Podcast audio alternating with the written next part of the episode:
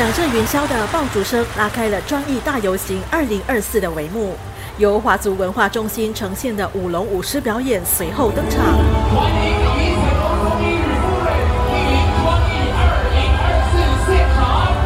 李显龙总理和夫人何晶乘坐花车入场，并向在场的公众拜年。祝大家龙腾虎跃，龙马精神，风调雨顺，国泰民安，龙年行大运，身体健康，万事如意。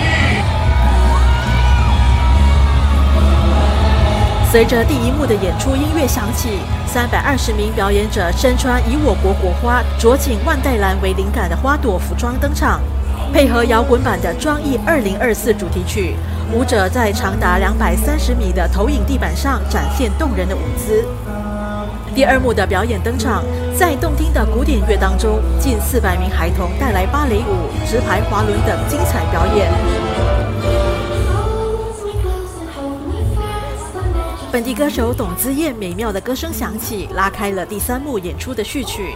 这一幕的主题为“光芒”，向活跃的乐龄人士致敬。五十五岁的钟清亮是其中一名表演者，这也是他首次参加庄艺大游行。我不是 professional dancer，所以要去记这些舞步呢，其实是不容易了。我记得我有一次到深夜了，我还在练习，我就把它录下来，用我自己的手机录到凌晨一点多我才去睡着，也是分享给我自己的组员呢。他们有也是给我批评了，说哦这个部分你做错了，看到了没有？四幕和第五幕的演出分别展现我国的多元种族和文化，以及社区的凝聚力。多辆社区花车也亮相。